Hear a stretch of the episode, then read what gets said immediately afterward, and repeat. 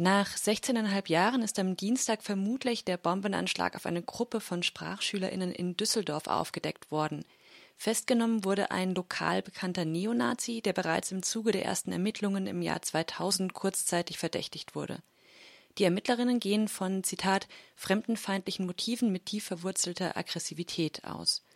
Der Bombenanschlag von Düsseldorf reiht sich damit mutmaßlich ein in die Geschichte des deutschen Rechtsterrorismus mit seinen bis dato zwölf Entführungen, 174 bewaffneten Überfällen, 123 Sprengstoffanschlägen, 2173 Brandanschlägen und 229 Morden mit rechtsextremen Motiven, wie sie der Terrorismusexperte Daniel Köhler recherchiert hat. Ich spreche jetzt mit Martina Renner, Bundestagsabgeordnete der Linken und ehemals Mitglied des NSU-Untersuchungsausschusses in Thüringen. Guten Tag, Frau Renner.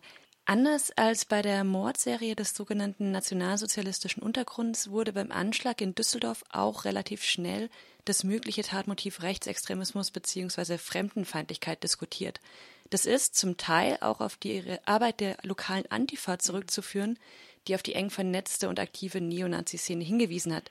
Warum hat es denn jetzt dennoch so lange gedauert, bis der Verdächtige Ralf S. festgenommen wurde? Genau diese Frage kann ich mir auch nicht so eindeutig beantworten. Ähm, wenn man sich ähm, anschaut, mit welchen Begründungen die Polizei und Staatsanwaltschaft in Düsseldorf jetzt ähm, formuliert, warum sie so viele Jahre später erst zu einem Ermittlungserfolg kommen, so kann man tatsächlich nur die Stirn runzeln. Es wird gesagt, ähm, damals hätte man schon Ralf S.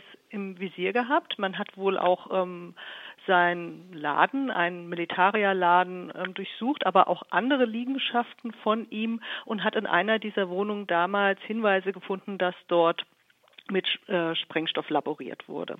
Äh, man hatte Kenntnis, ähm, dass aus seinem Laden heraus durch andere Neonazis ähm, Sprachschülerinnen, die gegenüber einen Deutschkurs ähm, damals absolvierten, äh, über zwei Wochen bedroht wurden.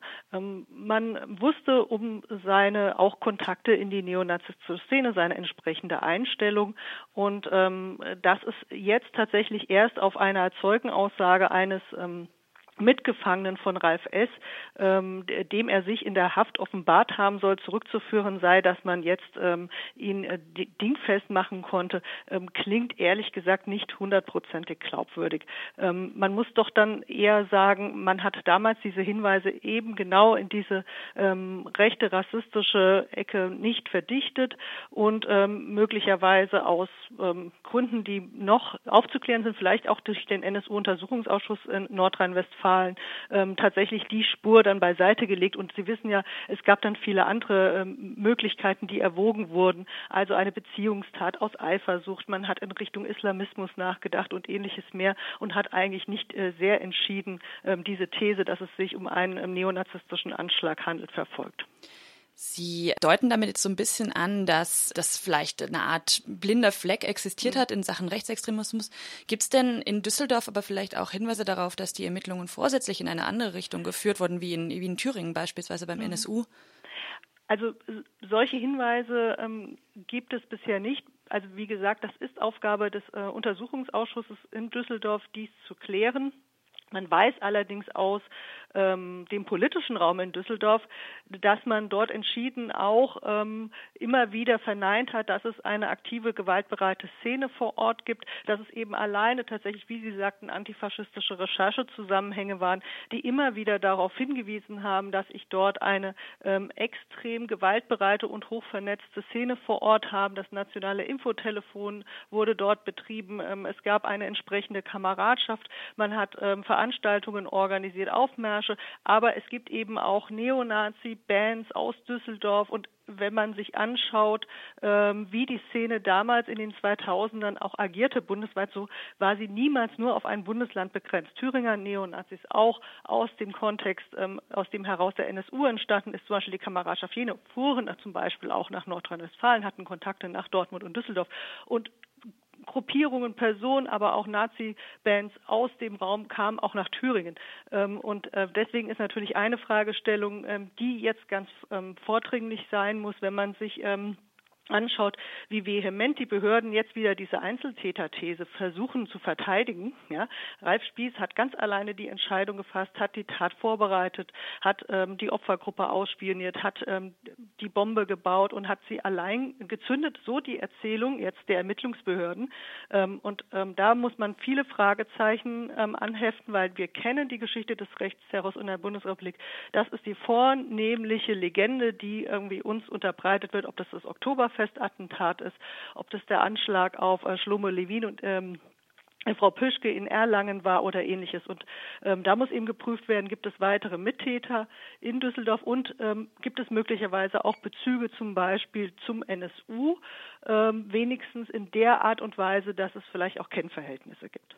Sie sagen jetzt, das ist ähm, primär die Aufgabe des NSU-Untersuchungsausschusses in mhm. Nordrhein-Westfalen. Welche anderen Möglichkeiten gibt es denn aber noch, ähm, jetzt insbesondere in Bezug auf Ralf Spieß, die Ermittlungen da auszuweiten?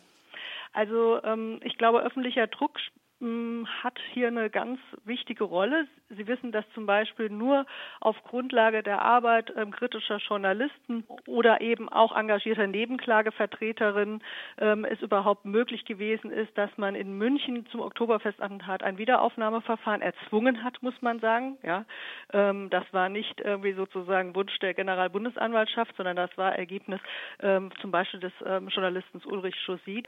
Und genauso muss es zu diesen Anschlägen in Düsseldorf, aber ich sage, es gibt weitere ungeklärte zum Beispiel auf ähm, die Wehrmachtausstellung in Saarbrücken 99, auf das Grab von Heinz Galinski in Berlin, auf die Trauerhalle in Potsdam, ähm, auf dem jüdischen Friedhof und so weiter. Wir haben so viele ungeklärte rechtsterroristische Anschläge und wir kommen nur dorthin, die gesamten Hintergründe, auch möglicherweise die Rolle des Staates zu verstehen und aufzudecken, wenn es öffentlichen Druck gibt. Das heißt, wir brauchen investigative Recherche in dem Bereich.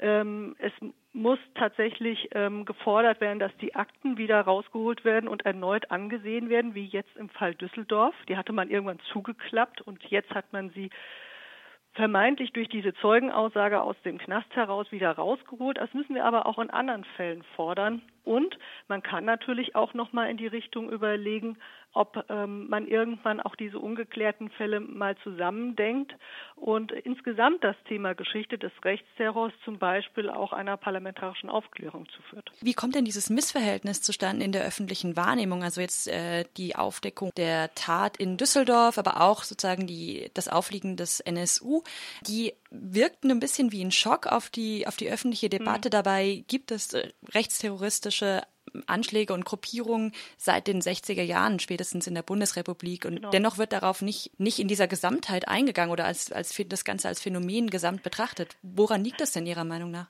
Hm, also ich glaube, ganz wesentlichen Anteil daran, dass wir nicht von Rechtsterror sprechen und auch die Taten nicht entsprechend einordnen, hat tatsächlich ähm, die Arbeit und die Deutung, die die bundesdeutschen Sicherheitsbehörden in diesem Bereich ähm, all die Jahrzehnte durchgeführt haben.